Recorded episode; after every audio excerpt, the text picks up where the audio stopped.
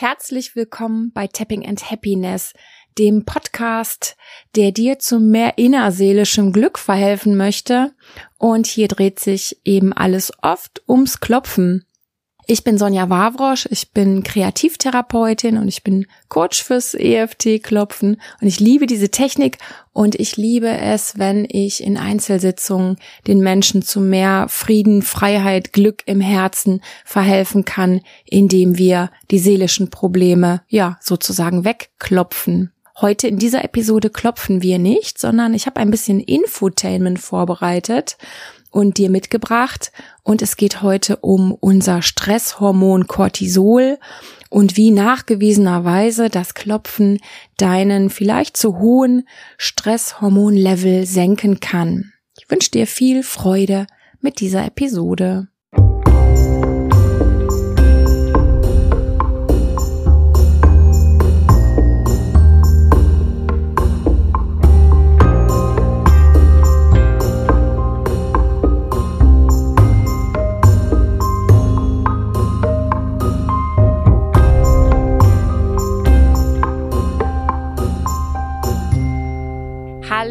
Schön, dass du eingeschaltet hast. Ja, wie schon angekündigt, heute mache ich mal ein bisschen Infotainment.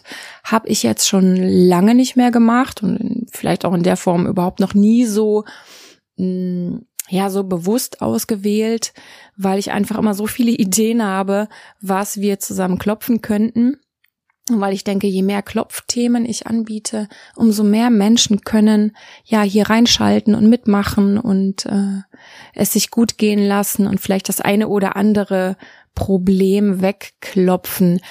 Aber es ist ja auch interessant, nicht nur auf dieser seelischen Ebene, auf der emotionalen, therapeutischen Ebene, sondern auch mal auf der wissenschaftlichen Ebene zu gucken, was geht denn da in meinem Körper ab und ich habe neulich mal mit meiner Podcast-Kollegin Claudia Pattberg gesprochen und sie sagte, mach doch mal auch so kleine Episoden, wo du die Leute, die noch gar nicht so viel wissen übers Klopfen, informierst. Was passiert da im Körper und wie muss ich mir das vorstellen? Ja, fand ich eine gute Inspiration. Das mache ich hiermit auch. Beginnt quasi ja so eine Infotainment-Serie, die ich jetzt immer mal wieder einstreuen werde damit du auch auf einer Kopfebene begeistert und angefixt wirst, regelmäßig zu klopfen.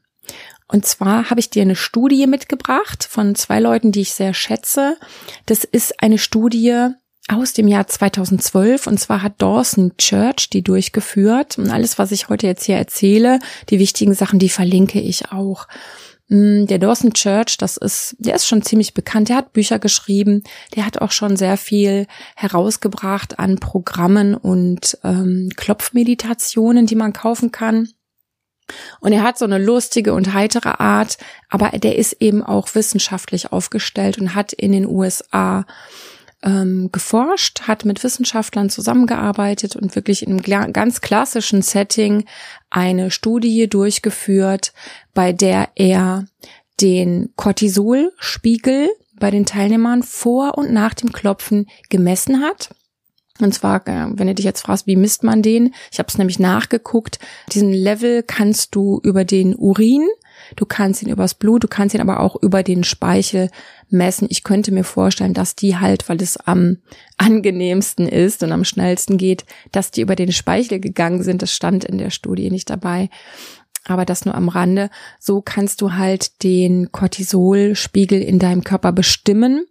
Und es ist, wie gesagt, ein Stresshormon, was seinen Sinn hat, so wie alle Hormone in unserem Körper. Und es gibt eine Art, ja, gesunden Cortisolspiegel, der herrschen darf. Und es gibt die Möglichkeit, dass Cortisol vermehrt ausgeschüttet wird, eben in Stresssituationen. So wie man sich das vorstellt, so wie es früher wichtig war, wenn du in der harten Zeiten gelebt hast, wenn du fliehen musstest, wenn du kämpfen musstest, dann war das genau richtig. Und dann war der Spiegel im Körper erhöht und es gibt wohl auch einen zu niedrigen Cortisolspiegel, aber das äh, ist jetzt gerade hier gar nicht unser Thema. Ja, und unser Problem, finde ich, ist einfach, dass wir in einer Zeit leben, in der wir viel zu viel Cortisol ausschütten, weil wir eigentlich permanent auf irgendeine Art gestresst werden oder sind. Einfach weil wir in einer Zeit leben, wo sich alles ja beschleunigt hat. Die Anforderungen im Arbeitsleben, finde ich, haben sich in den letzten Jahrzehnten drastisch erhöht. Es wird mehr verlangt, es soll schneller gehen.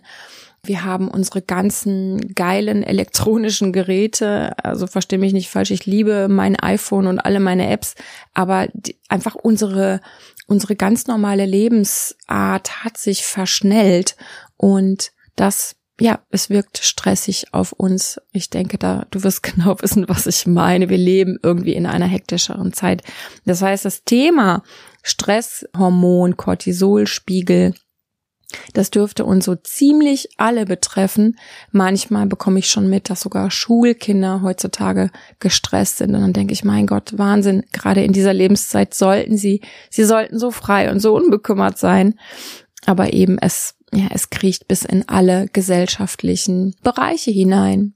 So, was hat der Dawson Church gemacht? Der hat eben mit den Leuten eine Stunde lang das Tapping gemacht und hat vorher den Cortisolspiegel gemessen und hat den nachher gemessen und hat eine wirklich deutliche Absenkung von 24 Prozent feststellen dürfen. Und er hatte dann noch zwei Kontrollgruppen. Die eine hat ja eine Art von Gesprächsbegleitung bekommen und die dritte hat gar nichts bekommen. Und ähm, ja, natürlich war gegenüber beiden Gruppen die, der Cortisolabbau signifikant erhöhter. Also es war, er war besser.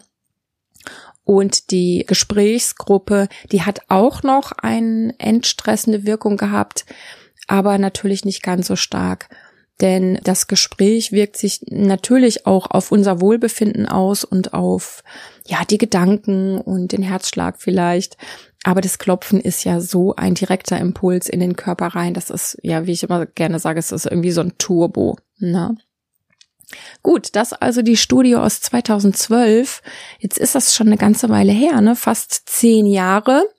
Und was ich cool finde, ist, dass die Peter Stapleton, das ist eine Australierin, die ich auch sehr, sehr schätze, ähm, die ist in 2020 nochmal hingegangen und hat diese Studie wiederholt quasi. Die hat gesagt, jetzt schaue ich nochmal, auf was für Ergebnisse ich komme.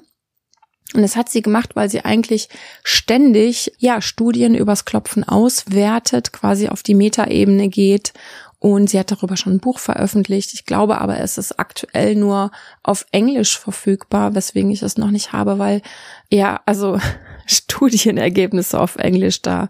Ich kann es, ich kann mich da reinfuchsen, ich kann mir das äh, zusammenklauben, aber äh, jetzt gerade mache ich es nicht. Es hat mir schon gereicht, das für diese für diese Podcast-Episode durchzulesen und so für mich zu übersetzen.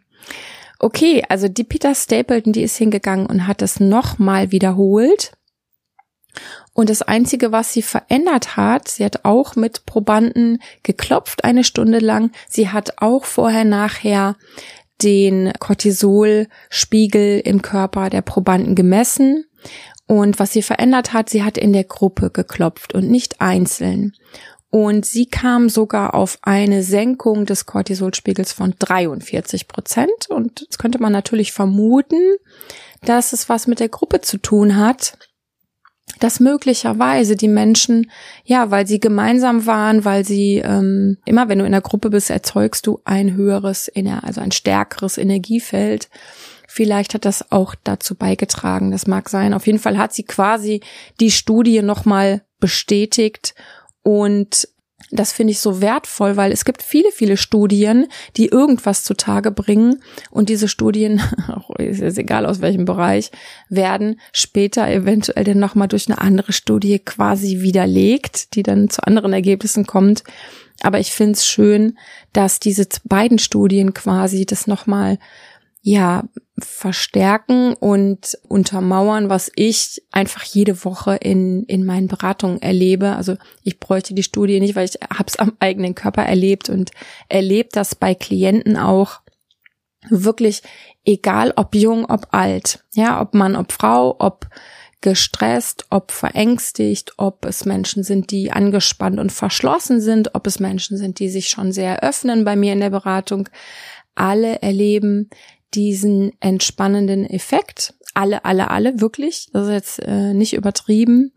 Und zwar auch schon oft in der ersten Sitzung, wenn, wenn ich dann äh, mit denen über ihr Problem rede und wenn ich dann sage, so, wir haben noch ein bisschen Zeit, wollen wir es mit dem Klopfen probieren, dass alle wirklich sagen, ich bin jetzt viel entspannter, ich bin jetzt viel, viel ruhiger und es geht mir dadurch schon viel besser mit meinem Problem.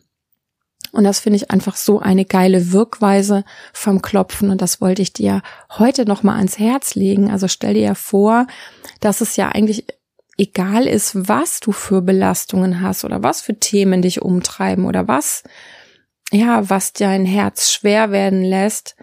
Alles das hat ja auch das Potenzial, uns zu stressen. Ne?